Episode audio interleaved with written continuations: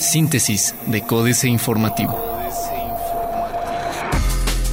Síntesis informativa 30 de octubre, Códice Informativo. Códice Informativo. Gabinete Estatal de Querétaro publicará su 3 de 3. Será el primero del país en hacerlo. A partir del próximo lunes 2 de noviembre, Querétaro será el primer estado del país en la historia de México cuyo gabinete gubernamental presente sus declaraciones patrimonial, de intereses y fiscal y las publique en su portal. Esto a fin de que la ciudadanía pueda consultarlas como un ejercicio de rendición de cuentas y transparencia, afirmó el secretario de la Contraloría, Alejandro López Franco, en entrevista con Códice Informativo. Querétaro, el estado con mayor crecimiento económico en el país en el segundo trimestre de 2015. En el segundo trimestre del 2015, la economía de Querétaro creció 9.9% en términos anuales, impulsada por el sector industrial, que avanzó 12.5% anual, reportó el Instituto Nacional de Estadística y Geografía.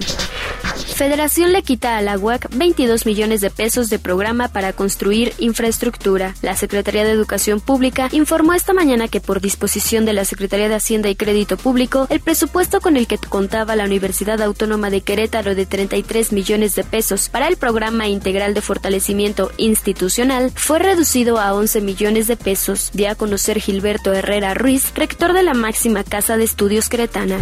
Cadereyta de Montes simuló licitación para beneficiar a contratistas con más de 45 millones de pesos. La entidad superior de fiscalización del Estado de Querétaro detectó beneficios irregulares a contratistas de la pasada administración municipal de Cadereyta de Montes gracias a la simulación de licitaciones y el acuerdo previo de su resolución con los ganadores, según revelan las observaciones realizadas a dicho municipio en el primer semestre del 2014. San Juan del Río destinó a empresas consentidas obras por más de 34 millones de pesos. La entidad superior de fiscalización del Estado reportó que el gobierno municipal de San Juan del Río presentó una deficiente planeación de obras, sobreprecios en productos adquiridos para estas, así como acciones encaminadas a beneficiar a ciertas empresas en contratos que en conjunto sumaron más de 34 millones de pesos durante el primer semestre del 2014. Tolimán presenta déficit financiero de 8 millones de pesos, afirma alcalde. El municipio de Tolimán presenta un déficit financiero ya que existen pagos pendientes por un monto de 8 millones de pesos en finiquitos y laudos a 55 empleados de la pasada administración, aseguró Luis Rodolfo Martínez, presidente municipal. Marcos Aguilar presenta Plan Municipal de Desarrollo 2015-2018. Marcos Aguilar Vega, presidente municipal de Querétaro, presentó este jueves por la noche el Plan Municipal de Desarrollo 2015-2018, el cual fue realizado a través de siete foros y tres paneles en coordinación con la Universidad Autónoma de Querétaro. AM. Reciben al comisionado de Naciones Unidas. El secretario de Gobierno en el Estado, Juan Martín Granados Torres, se reunió con el representante de la Oficina del Alto Comisionado de las Naciones Unidas, Jesús Peña. Coincidieron en la importancia de la cultura de los derechos humanos. Diario de Querétaro. INEGI, 11.2% de crecimiento en primer semestre. Sangraron a municipios. La 58 legislatura local aprobó las cuentas públicas de los 18 municipios y de los 18 DIF municipales correspondientes al primer semestre de 2014 en medio de llamados de los diputados a las Contralorías a atender y sancionar a quienes resulten responsables por las observaciones que les hizo la entidad superior de fiscalización del Estado. Otro recorte de 22 millones de pesos a UAC.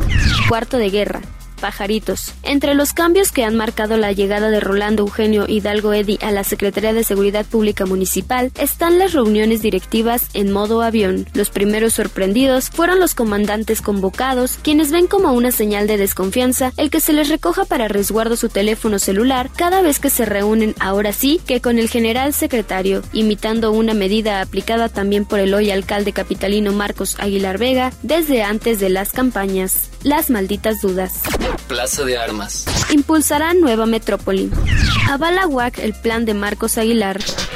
Va Mario Espinosa en proyecto del PRI, debido a la diferencia de ideas con el proyecto original de gobierno en Huimilpan, que ahora tiene el PRD en alianza con el PAN, y teniendo como candidato a Juan Pablo Heinze, el otrora candidato del Sol Azteca, Mario Espinosa, ha solicitado su afiliación al Partido Revolucionario Institucional. Lo anterior fue denunciado en rueda de prensa convocada en la sede tricolor y en presencia del presidente de ese instituto político, Juan José Ruiz, y el secretario de organización León Felipe de Jesús Ramírez. Arranca Beatriz Beatriz León con hoyo millonario. El corregidor. Menos recursos para diputados en 2016. Acusan irregularidades en elección del Esteguar. Asegura Instituto Nacional de Migración a 22 centroamericanos. Desechan iniciativas de ley. Noticias. Se espera derrama de 528 millones de pesos, dice Hugo Burgos. Querétaro con el mayor crecimiento. Aumenta oferta laboral en sector automotriz. Reforma. Prevén alza de 3% a precio de gasolina. Topan en 13.98 pesos gasolina magna.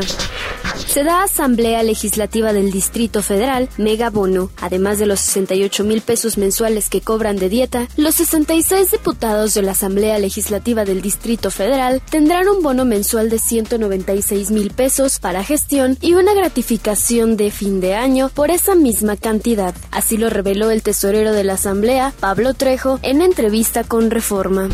Resucitan al PT. El Partido del Trabajo resucita y después de dos meses de ausencia regresará hoy a la mesa del Consejo General del Instituto Nacional Electoral luego de que el Tribunal Electoral Federal revocara su pérdida de registro. La jornada. Los mexicanos deben ahorrar 100 pesos diarios para su retiro, según la Comisión Nacional del Ahorro para el Retiro. México, país de América Latina con más pérdidas de reservas. Raúl Castro viene a México del 5 al 7 de noviembre, anunció la Secretaría de Relaciones Exteriores. Subastó el Banco de México 400 millones de dólares para atender creciente demanda de divisas. Excelsior. Impulsan una nueva bolsa, competencia a la BMW. En Banxico mantienen también la tasa, prevé más volatilidad. Reciclarán el dinero que quitan a faltistas. Retenciones 81.7 millones de pesos. Los 81.7 millones de pesos que la Secretaría de Educación Pública retuvo a los maestros que faltaron a clases los días 2 y 12 de octubre se convertirán en estímulos económicos para los asesores técnico-pedagógicos y tutores que desempeñan actividades extra y no reciben un apoyo monetario por ese trabajo adicional. Ven oportunidad gracias a reformas. Internacional.